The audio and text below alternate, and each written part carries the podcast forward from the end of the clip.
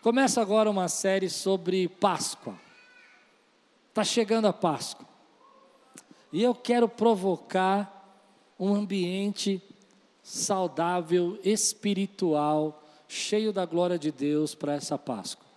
Quero provocar você a ter uma Páscoa extraordinária, como você nunca, nunca teve na sua vida.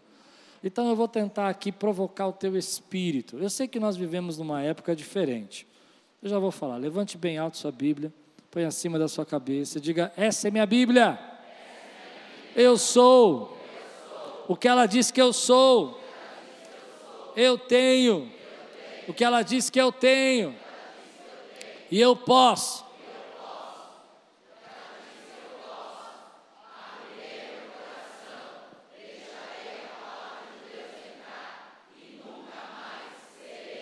a mesma.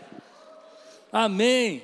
Vamos estudar então João capítulo 18. De manhã nós vamos estudar do versículo 1 a 11 e à noite nós vamos falar sobre Pedro negando a Jesus. Nós vamos estudar nesses dias. Se prepare, porque vai ser profundo, vai pegar um pouco no seu espírito, mas vai ser curador. No final disso você vai perceber que você vai estar muito mais leve. Nós vamos estudar à noite sobre Pedro negando a Jesus. São textos difíceis agora. Nós vamos entrar agora na sexta-feira da paixão, né? aquilo que a gente chama do momento onde Jesus foi traído. João capítulo 18, versículo de 1 a 11. Se você está pronto, diga: Estou pronto. Tema de hoje que eu quero ministrar na sua vida, tema difícil. Eu tentei mudar, tentei mudar. Aí eu estava orando e Deus falou: prega a palavra. Eu falei, vou pregar o que você mandou pregar. O tema de hoje é: não finja conhecer a Deus. Gostei do seu riso, Romão. Não finja conhecer a Deus. Alguém quer sair agora ou vai ficar até o final? Ah, eu gosto que vocês repitam três partes da pregação. Eu vou explicar para você. O primeiro texto, o título, o final e às vezes alguma frase do meio. Porque eu sei que a semana você vai esquecer metade das coisas que eu falei. Mas essas que você repetir vai ficar guardada na sua mente. Amém? Então você pode repetir comigo? Não finja. Talvez já até esqueceu agora, acabei de falar. Não finja conhecer a Deus. Vamos dizer juntos? Não finja conhecer a Deus. Vamos lá. Tendo terminado de orar, Jesus saiu com os seus discípulos e atravessou o vale do Cedron. Você lembra que Jesus está ali, né, no cenáculo, tendo a ceia. Ele fala que aquele que mete a mão comigo no, no prato é aquele que vai me trair. Judas sai, vende Jesus por 30 moedas, moedas de prata. E agora Jesus faz aquela oração, a oração do cenáculo, que nós estudamos o ano passado, e ele parte para o Getsemane, né? para onde tem aquele olival. Bom, para ele fazer esse caminho, é tão bonito porque esse texto está cheio de símbolos, embora não é bem isso que eu quero pregar, porque tem uns símbolos lindos, ele tem que passar pelo vale de Cedron. Esse vale de Cedron foi o mesmo vale que Davi passou e os seus, é, e, e, fugindo de Absalão, e aqueles pessoas que eram contra Davi, xingavam Davi, humilhavam Davi, e ele está passando naquela humilhação porque ele tem que deixar o palácio dele. E o texto está fazendo uma referência que Jesus vai passar pelo vale de Cedron, vai sair de Jerusalém, como aquele que vai sofrer todas as, as injustiças por nós. Ele vai sofrer por nós.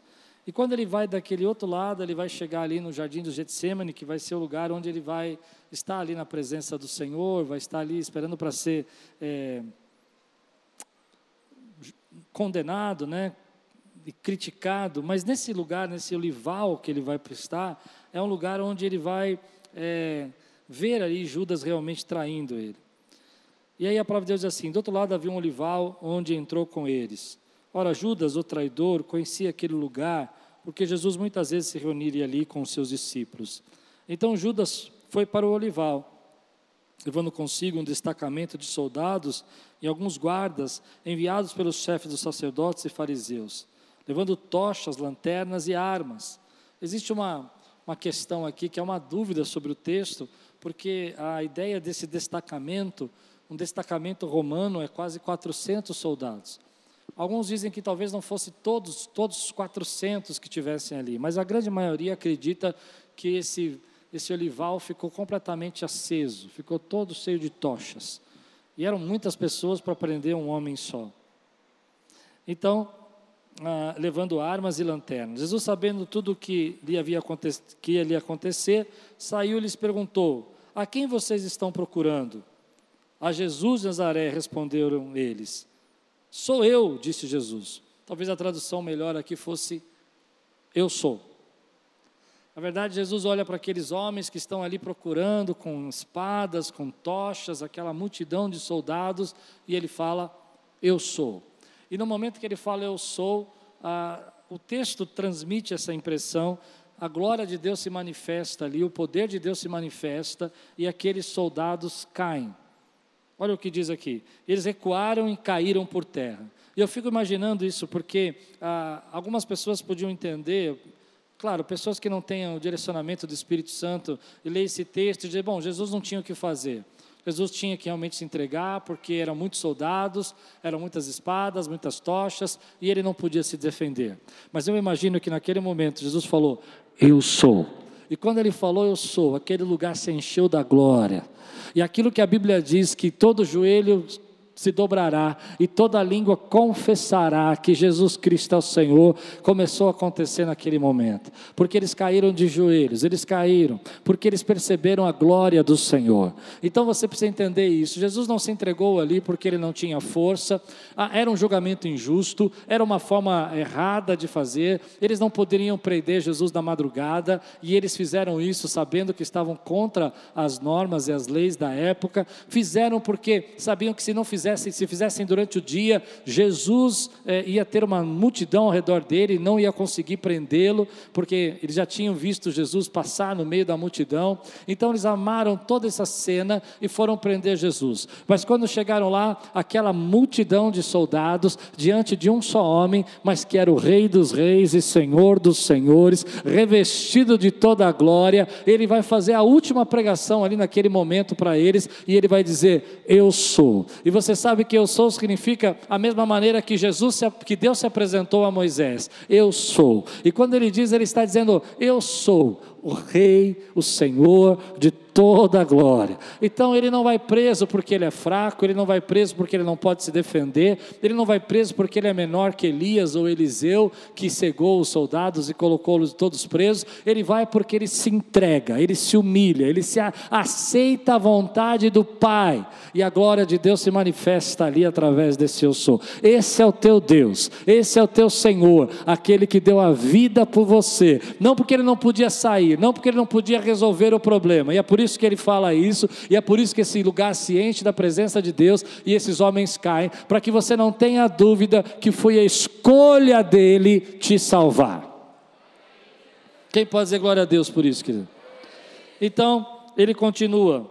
Quando Jesus disse eu sou, eles recuaram e caíram por terra. Novamente eles perguntou: A quem procuram? E eles disseram: A Jesus de Nazaré. Respondeu Jesus: Já disse a vocês que sou eu. Se vocês estão me procurando, deixem embora estes homens. Assim aconteceu para que se cumprisse as palavras que ele dissera.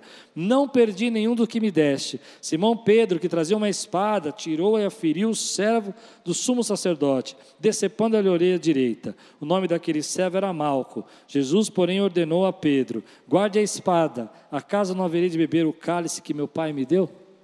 Vamos orar? Senhor, fala conosco. Fala conosco nessa manhã.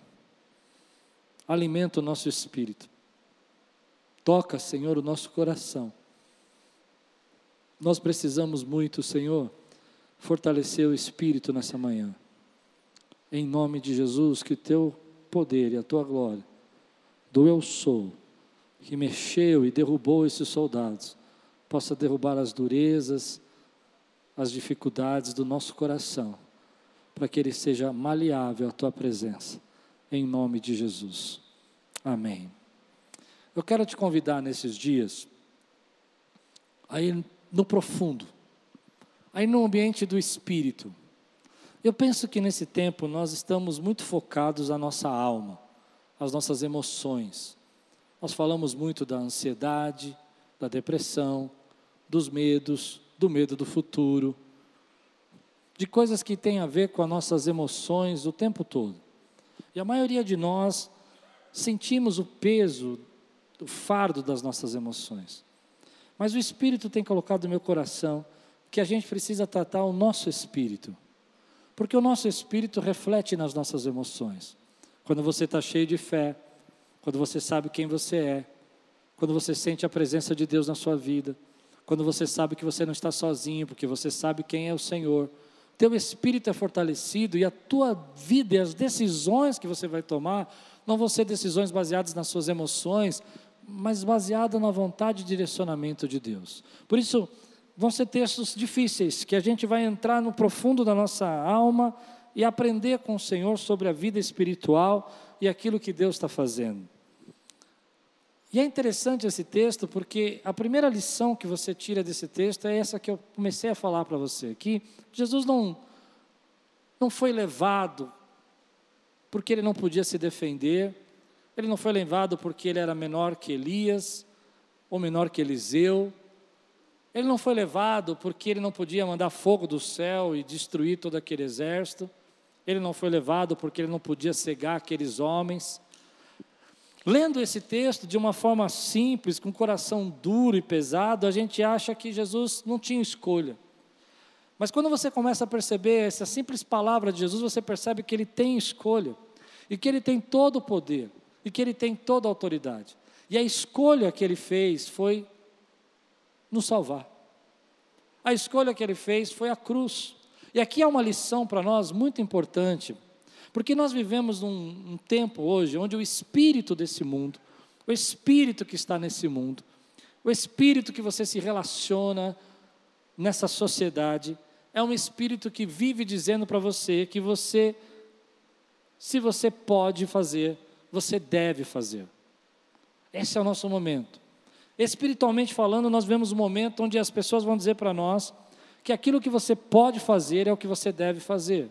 Então elas vão dizer para você que se você pode odiar, você deve odiar, se você pode se vingar, você deve se vingar, porque você pode. Se você pode humilhar, então você e a pessoa está te humilhando e você pode revidar, você deve fazer. O espírito do mundo vai dizer para nós que se você não fizer aquilo que você pode, você é infeliz, você é fraco, você não tem força. Então, se você pode gastar, e você pode, porque você tem um cartão de crédito no teu bolso que te permite gastar, então você você deve fazer, porque isso vai te fazer mais feliz. Mas a Bíblia vai dizer para nós que nem tudo aquilo que a gente pode é o que a gente deve. E Jesus vai mostrar para nós que aquele que tem todo o poder e toda a glória, ele pode. Ele pode julgar aqueles homens naquele momento, ele pode é, se esquivar da cruz, mas ele sabe que ele não deve. Ele sabe que ele deve cumprir a vontade do Pai. E ele se dobra, ele se humilha, ele rejeita da sua próprio poder e da sua própria autoridade para fazer aquilo que é o dever dele. Isso toca o meu coração porque eu tenho visto nesse tempo pessoas vivendo com uma crise grande, forte na sua vida, porque o seu espírito toca e diz que você não deve fazer, mas a sociedade diz que você pode fazer. Então as pessoas começam a buscar a resposta para isso. Elas começam a tentar viver acima de tudo isso, numa sociedade que está dizendo para você o tempo todo, nesse espírito, que você deve fazer aquilo que você quer fazer, porque você pode fazer. Então, por exemplo, elas vão dizer para mim, pastor, eu posso beber? Eu falo, pode. Mas você deve? Não deve. Mas você pode. E a sociedade diz para você, e ainda mais se você tem problema com bebida, aí que você não deve mesmo. E elas vão dizer para mim assim: mas não está na Bíblia, Jesus não fez a água virar vinho. Então pode. Eu digo, pode, mas você é fraco. E se você é fraco, você não deve. Hum. O culto hoje vai ser maravilhoso. Porque Jesus vai derramar o seu poder. Percebe isso? A gente está vivendo um tempo onde a sociedade está empurrando a gente para isso. E o tempo todo você está vivendo essa pressão na tua vida. Mas aqueles que nasceram do Espírito, e você nasceu do Espírito, você vai viver momentos da sua vida onde o Paulo diz que todas as coisas são lícitas, mas nem todas as coisas te convêm. e que você precisa dobrar. Você precisa dobrar. E você não vai ouvir isso em nenhum outro lugar a não ser aqui na igreja. Você não vai ouvir isso em revista, você não vai ouvir na internet, você não vai ouvir isso na sociedade, você não vai ouvir do seu patrão. Você precisa de vez em quando entender que Deus vai dobrar o teu espírito. Ele vai dobrar a tua vontade. E não é porque você pode que você deve fazer. Então, às vezes, você está com uma raiva, algo que você quer se, se vingar, e você quer pôr nas redes sociais e falar de todo mundo e dizer, você pode fazer. Mas você deve. A sua rede social deve ser consagrada para o Senhor. E lá você vai resplandecer a luz de Jesus também nas redes sociais. Porque você não é duas pessoas, você não é um avatar. Você é a mesma pessoa, sua identidade no Senhor aqui é a mesma identidade nas suas redes sociais. Você pode dizer amém por isso, querido? E isso tem me chamado a atenção, porque às vezes eu vou conversar com pessoas que elas falam para mim, eu posso fazer isso. Aliás, eu conversei com uma pessoa essa semana que deu origem a essa mensagem. Ela disse, pastor, eu, eu tenho condição financeira, eu, eu sei que eu posso fazer, eu, nada errado, nada errado. Eu sei que não tem nada de errado nisso, mas eu já fiz muita coisa na minha cabeça, por minha própria conta, e hoje eu quero conhecer a vontade do Senhor. Que coisa linda! Porque nós somos uma, uma geração que é mais rica que os nossos pais. Querendo ou não querendo, apesar de todas as dificuldades, e você tem uma imensidão de coisas que você pode fazer. Então você pode sim responder o seu WhatsApp, mas você deve. E nessa sociedade vão dizer para você que se você não responder o seu WhatsApp, você é fraco. Nessa sociedade, se você disser para você, eu não vou com meus amigos para aquele lugar, porque eu sei que eu posso ir, mas eu não sou forte o suficiente para estar lá, e é melhor eu, não devo estar lá, eles vão dizer que você é fraco, que você está debaixo de um tabu de uma igreja, que você está debaixo de um pastor que pregou, está debaixo de uma palavra que foi escrita dois mil anos atrás e que está arcaica, mas na verdade você que nasceu do Espírito, você sabe que aqueles que são nascidos do Espírito dobram o seu espírito na presença do Senhor e reconhecem que a vontade do Senhor é boa, perfeita e agradável. Então as pessoas começam a dar desculpas para dizer isso. Eu me lembro uma vez que a pessoa estava com problema com alcoolismo, e ela falou para mim, pastor, mas eu não, beber não é pecado. Eu falei, para você é. Mas onde está na Bíblia? Eu disse para você, você está claro, está na Bíblia. Aquilo que te domina, todas as coisas são lícitas, mas nem todas me, todas me convêm. Eu não vou me deixar de dominar por nenhuma delas. Então tem coisas que a gente fica racionalizando. Aonde está isso na Bíblia? Eu me lembro uma vez, e eu acredito muito nisso que eu estou pregando, porque eu, eu sinto que há uma liberação sobre nós, pelo menos na minha vida foi assim, quando eu entendi que eu precisava dobrar o meu espírito ao Senhor. Quando eu percebi que algumas coisas eu podia fazer, que não era, era normal. A gente gosta de falar isso, eu sou humano. Quantas vezes já escutei isso? Eu sou humano, você é mesmo, mas você é também homem espiritual. E como homem espiritual, você é guiado pelo Espírito. E em alguns momentos você vai ser igual a Jesus. Você vai ser humilhado, envergonhado, traído, e você pode fazer tudo o que você quer fazer e buscar toda a força, mas o Espírito vai falar para você: se dobre. Aceite a minha vontade. Deixe que eu conduza a tua vida. Eu me lembro uma vez que ah, eu era recém-casado, recém-casado, meses de casamento. E eu fui pregar pela primeira vez num congresso. Num acampamento. Não era um congresso, era um acampamento. E quando eu cheguei no acampamento, tinha um endemoniado lá. Era um endemoniado diferente. Porque ele se apaixonou pela minha esposa à primeira vista. É.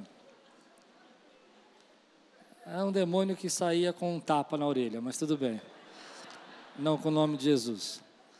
E aí eu estava pregando, e enquanto eu estava pregando, ele ficava assim, olhando para minha esposa. Assim.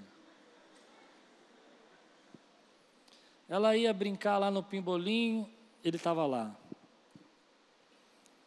Ele passava por mim e falou assim: Como é que você casou com uma mulher tão linda como essa? Irmão, eu sei que eu tenho essa cara de rapazinho criado em prédio, mas eu fui criado na rua.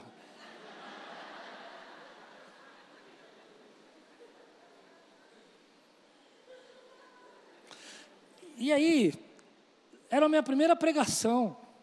E o tema, eu nunca mais esqueci, adoração. E o tema da pregação sobre adoração era se render a Deus.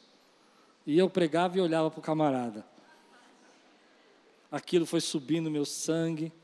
Ele cantando a minha esposa, a minha esposa sumia, fugia. E ele vinha na minha cara porque sabia que eu era pastor e não ia poder fazer nada. E foi assim um dia. Segundo dia, está ele no café da manhã sorrindo já. Eu falei: hoje eu acabo com você. Nós vamos sair daqui os dois. Eu podia? Podia. Eu devia. Você entende a luta que você passa? Então aí chegou o um momento que eu não aguentava mais, eu desci e falei, agora eu vou acabar com esse rapaz. Acabei de pregar e desci. E dois amigos me pararam e falaram, o que, que você vai fazer? Eu falei, você já sabe o que eu vou fazer. Quem me conhecia na infância sabe como eu era. E aí eles disseram, não, fica aqui, fica aqui que nós vamos resolver isso para você. E aí na madrugada eles foram, pegaram o menino do quarto, levaram para o meio do mato e expulsaram aquele demônio. Eles expulsaram o demônio. Interessante que não foi com o nome de Jesus, foi a primeira vez que eu vi um demônio sair, mas eles não bateram no menino, eles falaram assim: olha, se você mexer com a esposa do pastor de novo, eu vou, ah, nós vamos pegar você e você vai ver que vai ser. Só deram um susto nele, né? Assustaram bastante, porque no dia seguinte o demônio saiu, ele falou: até a paz do Senhor para mim, sentou na primeira fileira e só olhava para mim. Impressionante isso. E ali eu aprendi uma lição: que a vida toda com Deus vai ter momentos na sua vida que você vai precisar dobrar o seu espírito.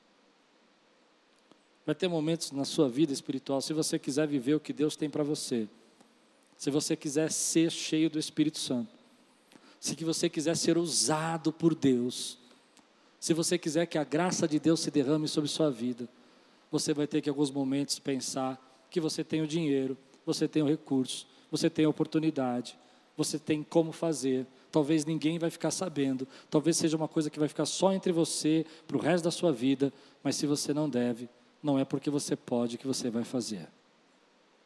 Porque aquilo que você tem com Deus é maior, é mais importante. E eu preciso pregar isso porque eu sinto que estão tentando colocar na nossa mente que quando a gente se dobra na presença do Senhor, entende? E deixa a vingança, e deixa a justiça, e deixa as oportunidades que o mundo diz que você deveria aproveitar, que você é fraco, que você é fracassado, que você é pobre, que você não é esperto, que você não é inteligente o bastante. Eu me lembro uma vez, minha última história, mas essa eu quero contar para vocês. Um amigo, irmão da igreja, não frequenta mais aqui, me chamou para almoçar num lugar. Eu já tinha ido naquele lugar algumas vezes, mas ele me chamou para almoçar. Ele não frequenta mais aqui, mas ele vai assistir essa pregação. Com certeza. Aí o que acontece? Eu sento para almoçar. Ele olha para mim e fala assim: Esse lugar aqui é muito legal, tá? Eu te trouxe num lugar legal. Eu disse: Aham. De repente ele me solta essa. Mas não fica nervoso, não fica preocupado. Pode comer à vontade, porque é, é por minha conta. Você não precisa ficar bravo, não. Fica tranquilo.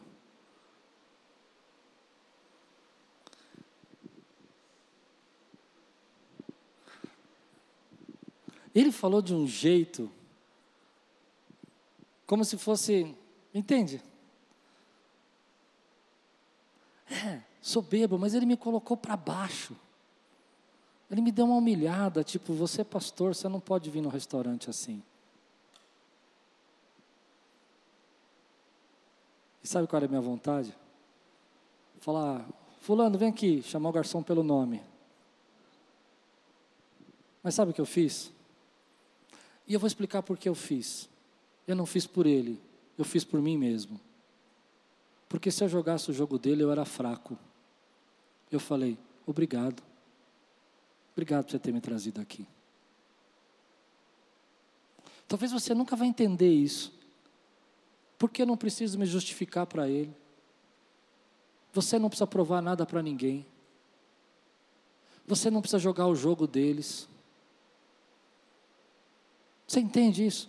Você não precisa viver embaixo desse jugo, há uma liberdade para você. Há uma liberdade que o Espírito Santo te dá. Aí no final chegou a conta, ele ficou olhando para mim, eu falei, você quer dividir? Ele falou, não, não, eu vou pagar. Eu falei, então paga aí, paga aí. Eu já tive que te aguentar duas horas mesmo, paga aí. Eu sei que, eu sei que não está errado se eu falasse um monte. Eu entendo isso, eu entendo a cabeça de vocês. Que não estava errado se eu chegasse e falasse, escuta aqui, que você está pensando que eu sou o quê, rapaz? Se põe no teu lugar, faz favor. Não estava errado. Mas é libertador não precisar provar nada para ninguém. É libertador. E Cristo te chama para essa liberdade a liberdade de poder seguir a vontade do Pai. Comece a adorar a Deus aí. A liberdade de poder dizer: Senhor, eu posso fazer o que o Senhor deseja, porque eu sou livre para fazer. Eu posso. Eu posso viver acima de tudo isso. Eu posso, você pode sim, você pode lá fazer uma prestação de 500 prestações para comprar um carro novo, para parar no farol, para a pessoa do teu lado que você nunca viu na vida falar, hum, e você nunca mais vai ver essa pessoa. Você pode, você pode, querido. Mas Deus tem coisas maiores para você. Ele tem coisas maiores. E às vezes ele vai falar para você, dobra teu espírito agora, engole um pouco teu, essa, essa, essa pressão que você está passando, porque eu vou preparar uma casa, eu vou preparar uma morada para você, eu vou preparar algo muito maior para a tua vida. Quem pode dizer glória a Deus por isso, meu irmão? Então, você não vai ouvir isso, querido. Você vai ouvir que você precisa mostrar, que você precisa fazer, mas a Bíblia vai ensinar para nós que a gente tem que dobrar o nosso espírito. Então, quando essa irmã falou assim para mim, sabe, eu já fiz muitas decisões na minha vida pela minha cabeça, e eu posso, eu tenho dinheiro, eu tenho condição, mas eu quero saber a vontade de Deus. Eu falei, é isso. É isso que a gente vive. A gente vive debaixo da vontade de Deus e não é fácil conhecer a vontade do Senhor, não. Tem hora que a gente tem dúvida, porque você tem muito mais oportunidade do que seus avós.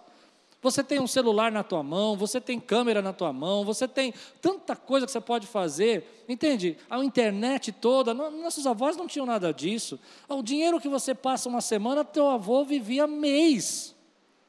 Por mais que você fale assim, não, mas eu não sou rico, você vive com o dinheiro dele de três meses, um ano, tem gente aqui. Tem gente que ganha mais do que os pais ganharam a vida inteira. Então, querido, o que eu quero dizer para você é que a vontade do Senhor é boa, perfeita e agradável.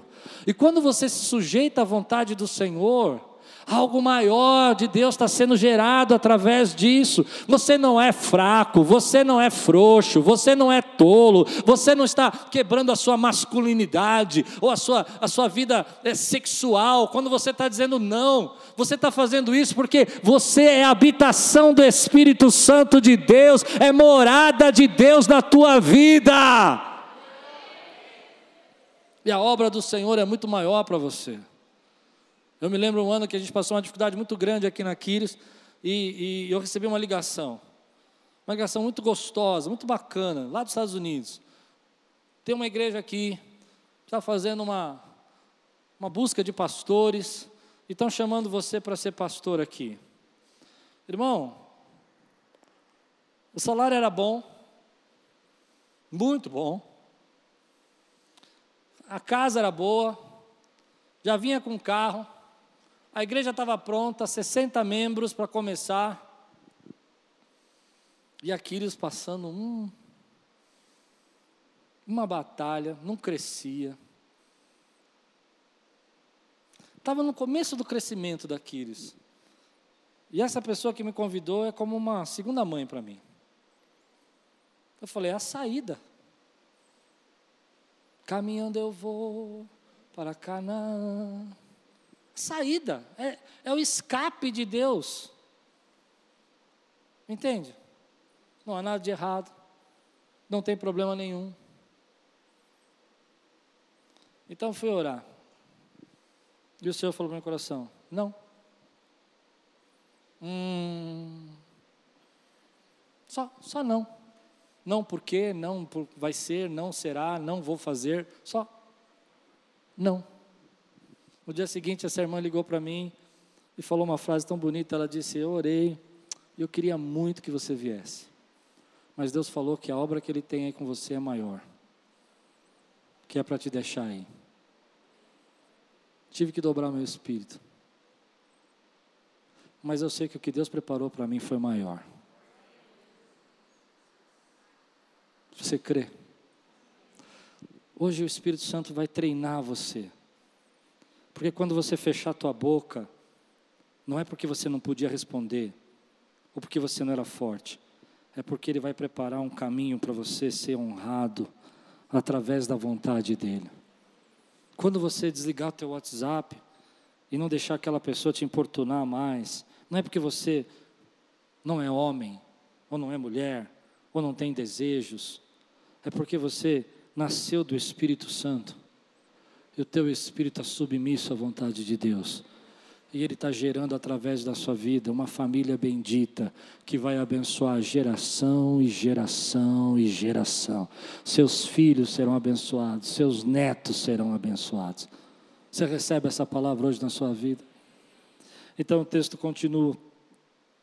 Em 4, versículo 4 e 5, Jesus sabendo tudo o que lhe ia acontecer, saiu e lhes perguntou a quem vocês estão procurando a Jesus de Nazaré, respondeu eles: Sou eu, Jesus, disse Jesus, e Judas, os traidores, estava com eles.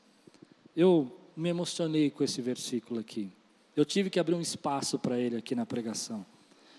Porque a gente fala muito sobre Jesus, seu bom amigo, nós falamos muito sobre Jesus, seu bom pastor, nós falamos muito sobre Jesus ser presente nas nossas lutas, nós cantamos hinos que falam sobre isso, mas poucas vezes a gente consegue enxergar isso na prática. Imagina que aqueles homens todos chegaram com as suas espadas e lanternas, e Jesus então vai na frente dos seus discípulos e fala: Sou eu que vocês estão procurando. Vocês podem, podem deixá-los ir. Vocês não têm nada com eles. Aqueles homens tinham vivido com Jesus durante três anos. Eles tinham caminhado com Jesus, eles tinham estado nas pregações, eles, eles eram cúmplices, entende? Eles estavam tão envolvidos nisso quanto Jesus. Mas Jesus fala: Deixe eles ir, o que vocês querem sou eu. Isso me emocionou. Porque eu me lembro uma pregação que nós fizemos aqui alguns anos atrás sobre Jesus ser o bom pastor. E o bom pastor dá a vida pelas ovelhas.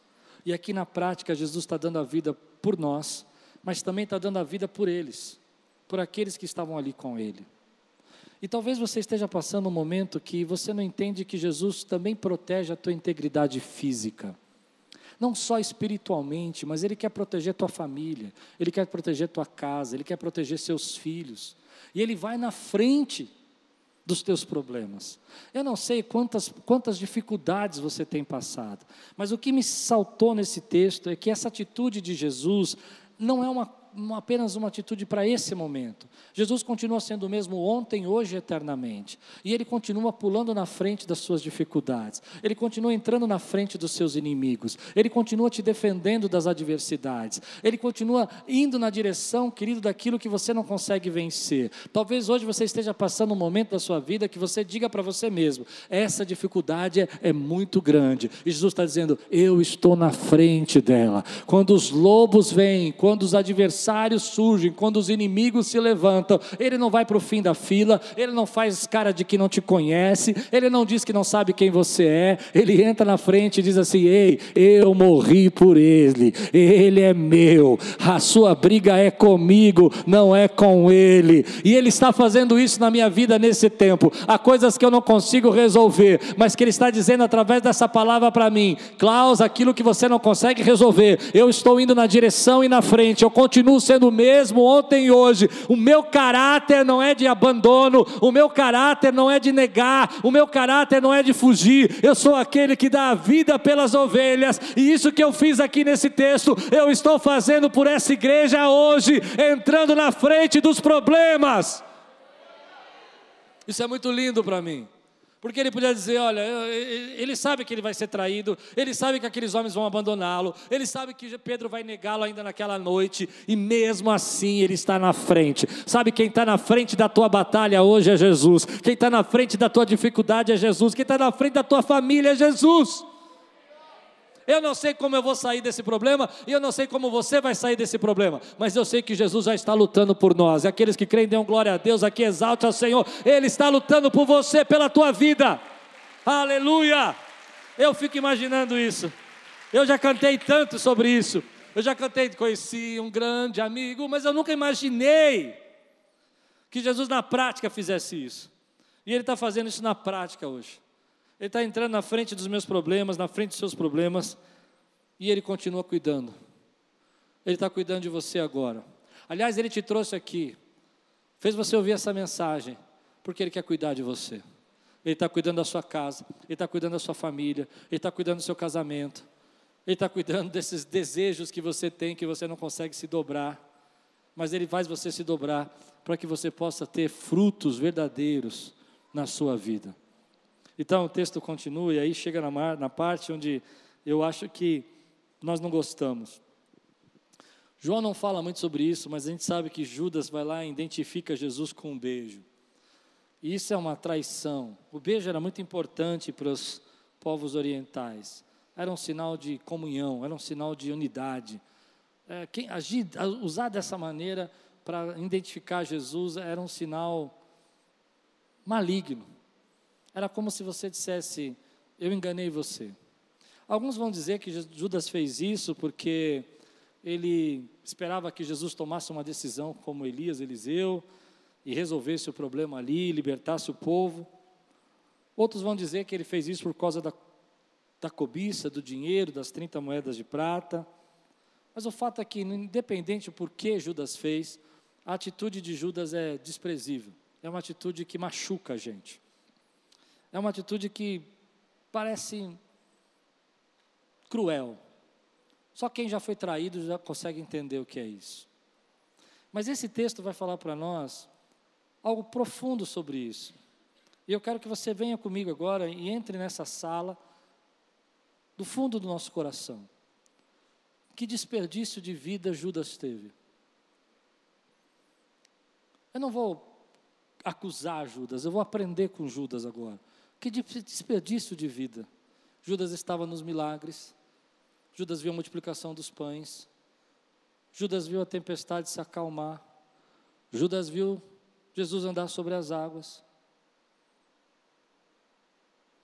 Ele sabia, Judas viu Jesus pregar, ele ouviu Jesus pregar, ele estava lá, escutando todas as mensagens, ele viu as orações de Jesus. Ele participou dos maiores momentos de Jesus.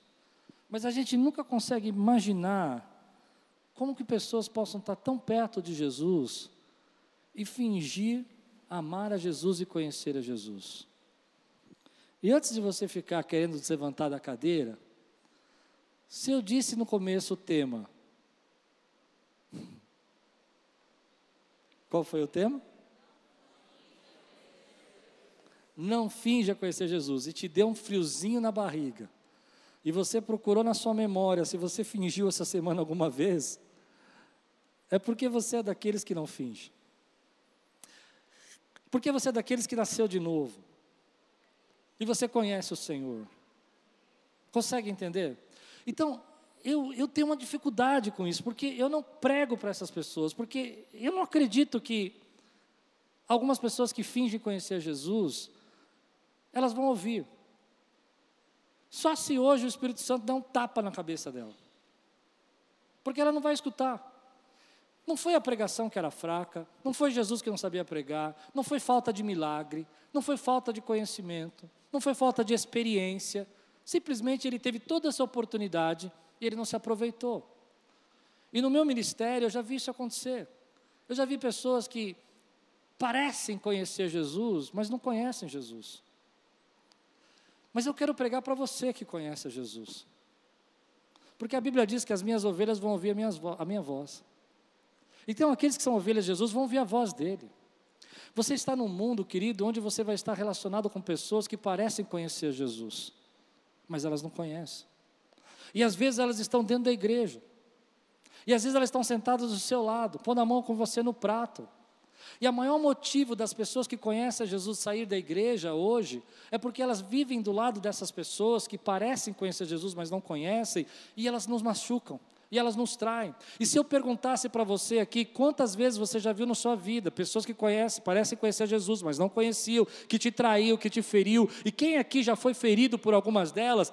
No culto das nove, 90% das pessoas levantaram as mãos, porque nós sabemos que elas estão aí. Mas nós somos ingênuos. Nós deixamos elas nos influenciar. Nós deixamos a fazer acreditar que é o problema é com a nossa pregação, o problema é com a nossa mensagem, o problema é com as nossas atitudes, o problema é que nos falta milagre. Mas aqueles que nasceram de novo e conhecem Jesus, sabem que basta uma palavra do Senhor para tocar o coração da pessoa. Não precisa ser nada forçado, é o Espírito Santo que vai trabalhar.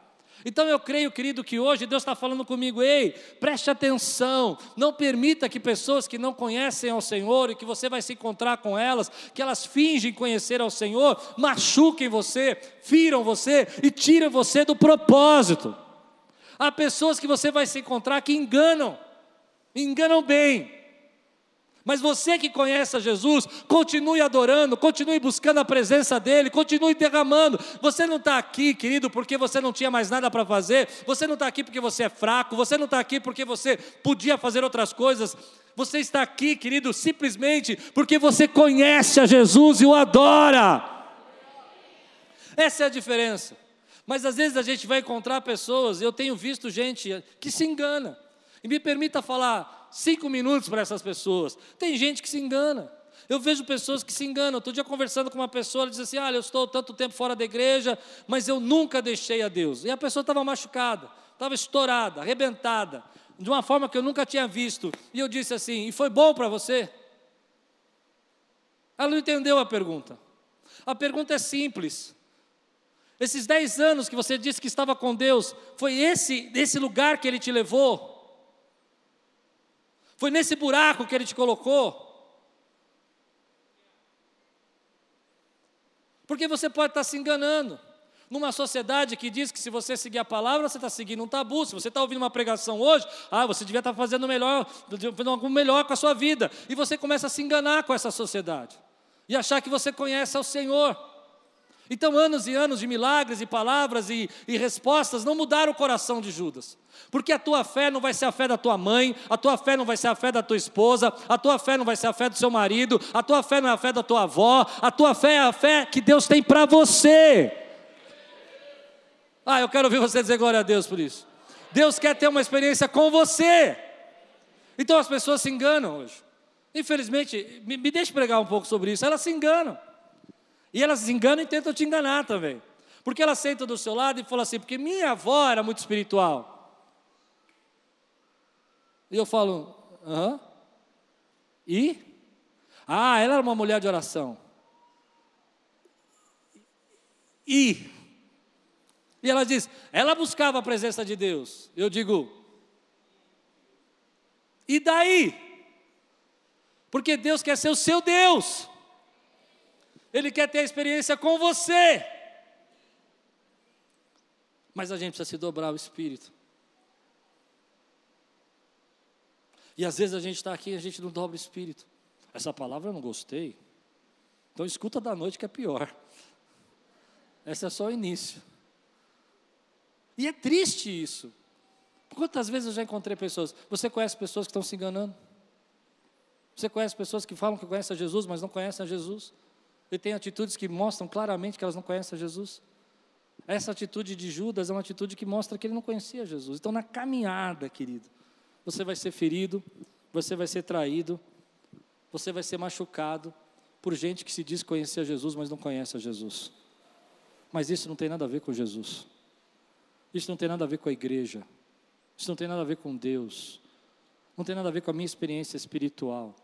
Eu já conheci pessoas que não conhecem a Jesus. E elas nos ferem. E elas nos traem.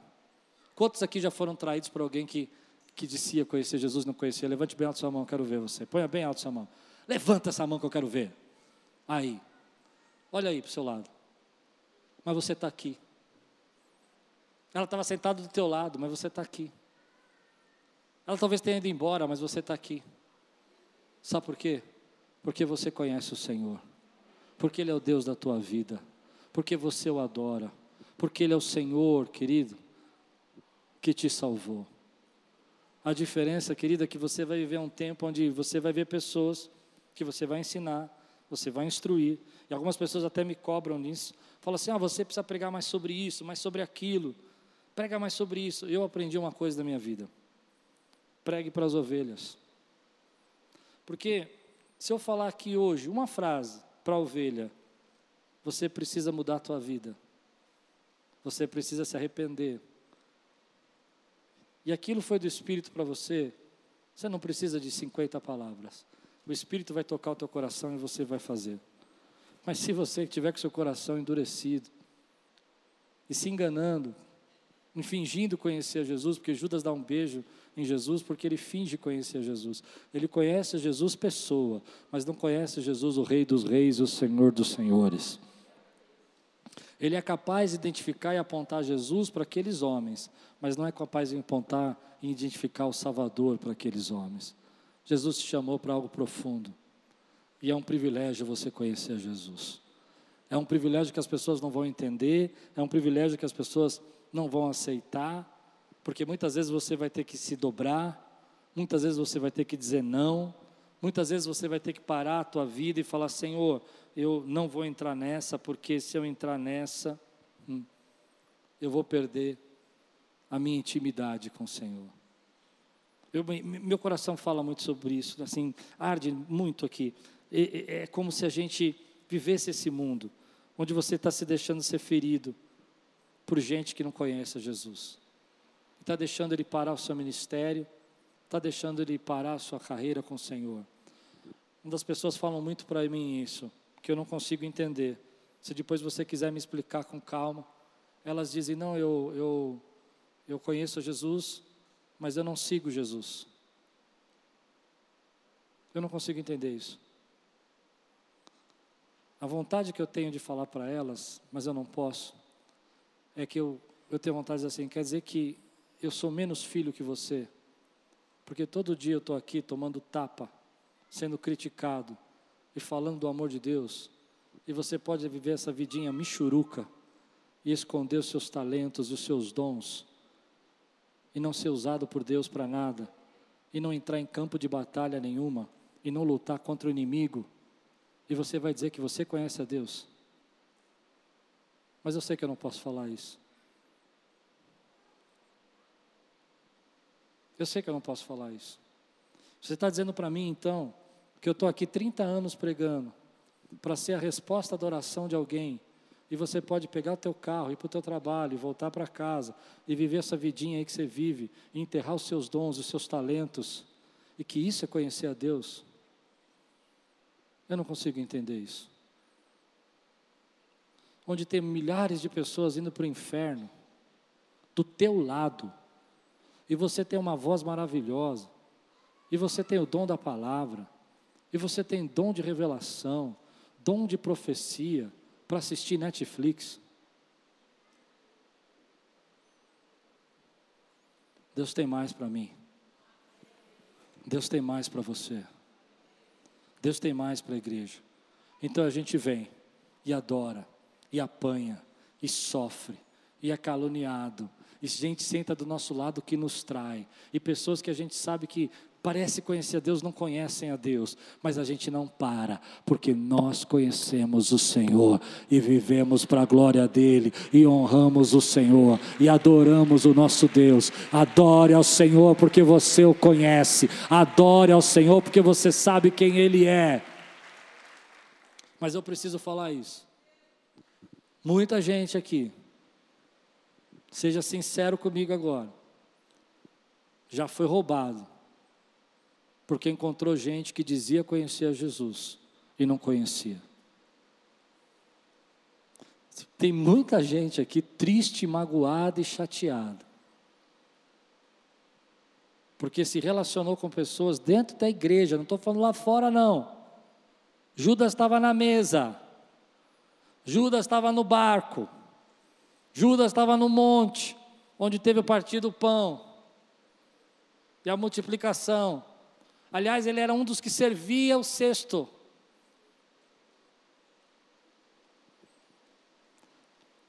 Por favor, fortaleça o teu espírito nessa manhã.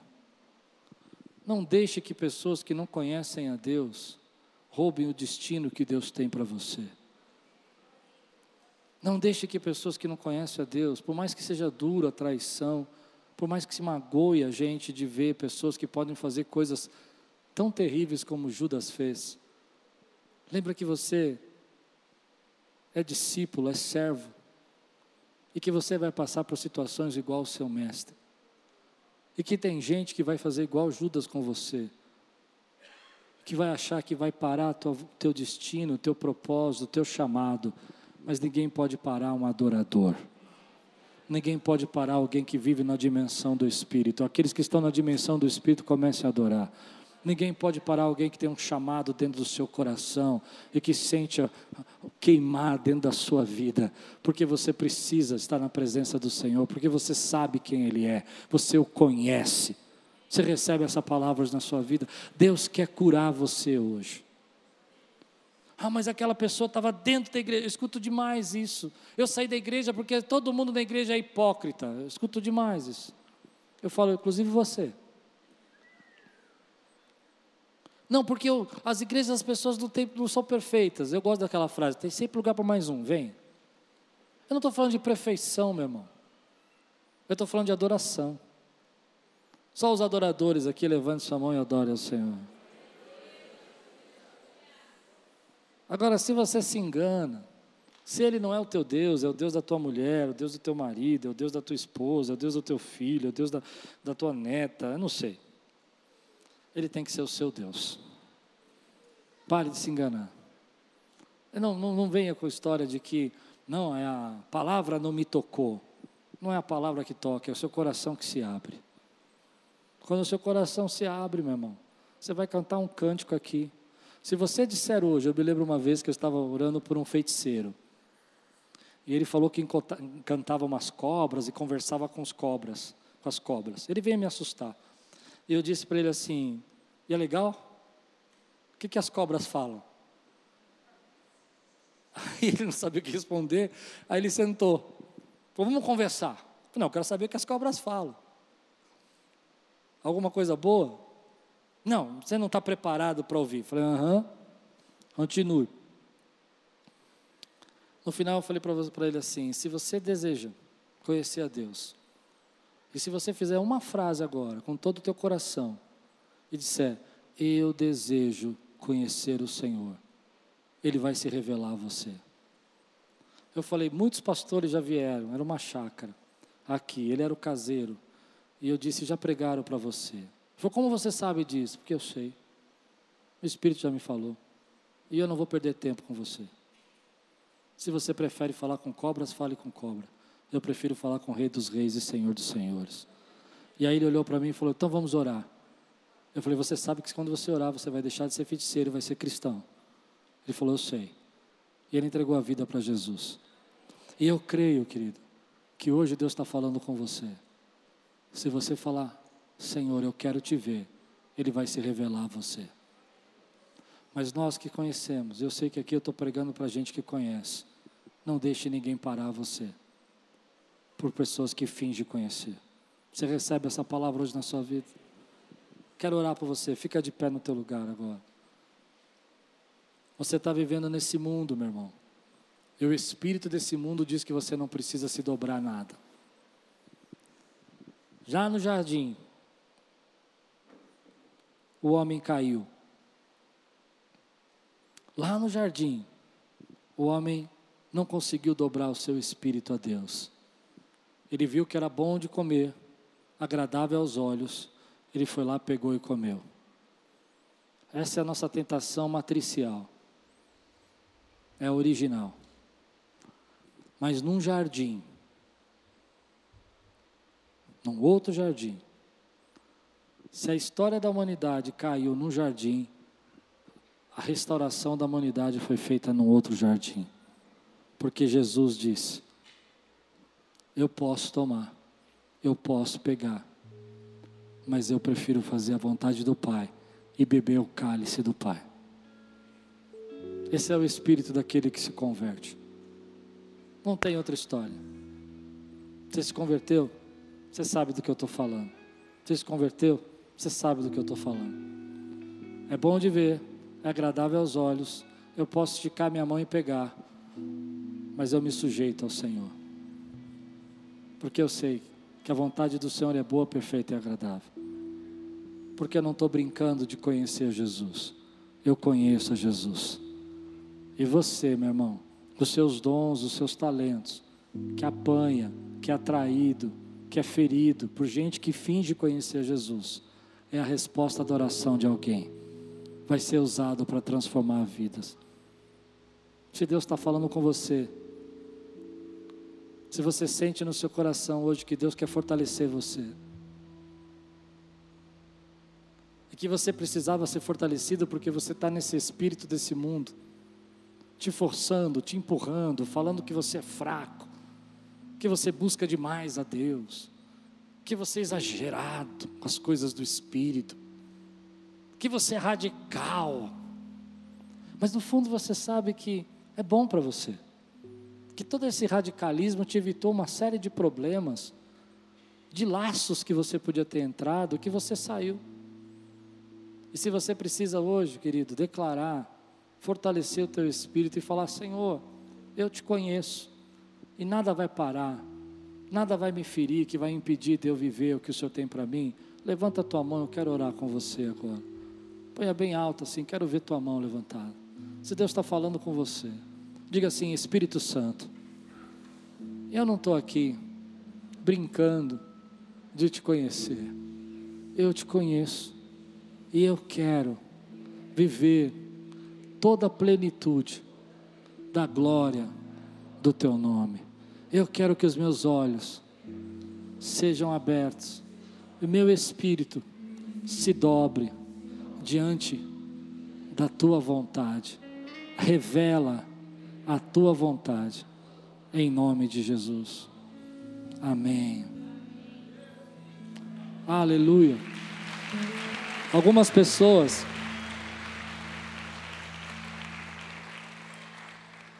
Algumas pessoas falam para mim, eu tenho dificuldade de saber a vontade de Deus. Existem situações que são difíceis mesmo. Existem situações. Mas outras situações não são tão difíceis. Você vai matar, você vai roubar, você vai destruir vai matar sua família, vai matar os sonhos de Deus para você, vai matar os seus relacionamentos, vai destruir o que Deus está construindo na sua vida, vai roubar seus filhos, vai roubar a sua família, vai roubar o seu caráter, seus valores. Isso não é vontade de Deus para sua vida, querido. Você não precisa fazer isso. O que Deus vai trazer é muito maior e muito superior. Quero fazer só mais duas orações e vou encerrar. A primeira oração. Preguei isso. Porque alguns tempos atrás eu sofri muito na minha vida por não entender que eu ia encontrar pessoas da minha caminhada que fingiam conhecer Jesus. Isso machucou demais a minha vida. E hoje Deus quer curar você. E talvez você esteja aqui hoje machucado, sabe? não consegue mais servir, não consegue mais se envolver, tem medo da, da igreja, tem medo das pessoas, tem medo de entrar no ministério de novo. E Deus quer curar você. Teu problema não era com a, com a noiva, teu problema não é com a noiva do Senhor, teu problema era com essas pessoas que fingiam. Se você sente que essa manhã é manhã de cura para a tua vida, levanta a tua mão, eu vou orar por você. Pessoas aqui que precisam ser curadas, levante sua mão. Quero orar por você. Não sou eu que curo, é o Espírito Santo que cura. Põe a tua mão bem alta assim e diga: Senhor Jesus, eu entendo que eu sofri por pessoas que fingiam te conhecer, mas eu sei que o Senhor tem muito mais, e eu quero ser a resposta da oração de alguém, em nome de Jesus. Agora eu vou fazer uma pergunta que eu sei que vai ser só por Deus, mas eu vou fazer. Eu preciso ser corajoso hoje. Talvez você estivesse aqui Há um tempo já. Mas você vem aqui porque tua esposa te traz, você vem aqui porque é legal. Mas hoje o Espírito Santo tocou teu coração que você precisa conhecer Jesus. Ele precisa ser o Deus da sua vida, não o Deus da sua família, nem dos seus avós. Eu me lembro de uma irmã contando para mim uma experiência, e ela dizia: a minha avó orava, a minha avó clamava, a minha avó buscava, a minha avó fazia, a minha avó intercedia pela minha família, e aquilo tocava meu coração, e eu fiquei pensando, de vontade que eu tinha de dizer: é, e você? Por que, que você não é tudo isso? Deus está chamando pessoas aqui. Se alguém hoje aqui quer conhecer o Senhor, levanta bem alto tua mão, quero orar com você. Só aqueles que querem conhecer o Senhor, levante bem alto. Deus abençoe sua vida, Deus abençoe sua vida, Deus abençoe sua vida. Mais alguém com a levanta vontade, Deus abençoe sua vida, Deus abençoe aí atrás. Deus te abençoe, meu irmão querido. Aleluia, Deus te abençoe, glória a Deus. Deus te abençoe. Deus te abençoe.